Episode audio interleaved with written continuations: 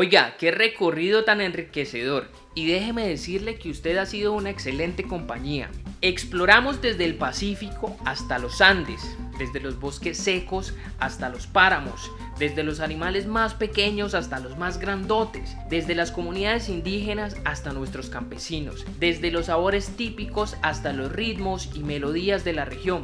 Incluso hablamos de alguna que otra enfermedad que vive la sociedad actual. Definitivamente Aquí hay muchas historias que contar. Ojalá pueda volver, pues tengo tres amigos que dicen que ellos tienen una lectura distinta de este parque. Hay uno que vive enamorado de la cultura, otro que es un viajero explorador de territorios, otro que es un ciudadano cuestionador, y yo, que lo mío es la naturaleza y las aventuras. Pero quien quita, no caería nada mal escucharlos un ratico. Hasta la próxima, adiós.